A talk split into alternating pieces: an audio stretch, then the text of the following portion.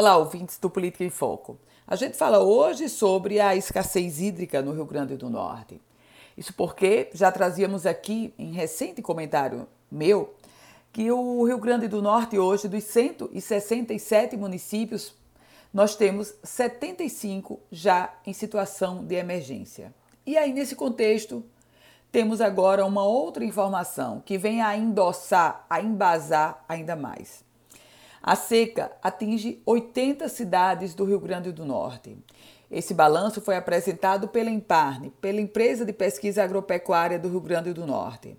Ao final da quadra chuvosa deste ano, que é referente a fevereiro a maio, conhecido como o inverno no interior potiguar, o estado apresentou mais de 80 municípios em situação de seca fraca e seca moderada, segundo os números do monitor de seca.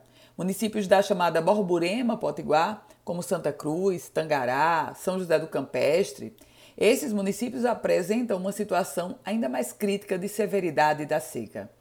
E é nesse contexto da escassez hídrica de 75 municípios já em situação de emergência que os gestores municipais se colocam com muito com desafios muito maiores, porque nós temos uma crise econômica e essa é em conteste devido também a pandemia da Covid-19 e, no contexto, a escassez hídrica que vai se acentuando. Eu volto com outras informações aqui no Política em Foco com Ana Ruth Dantas.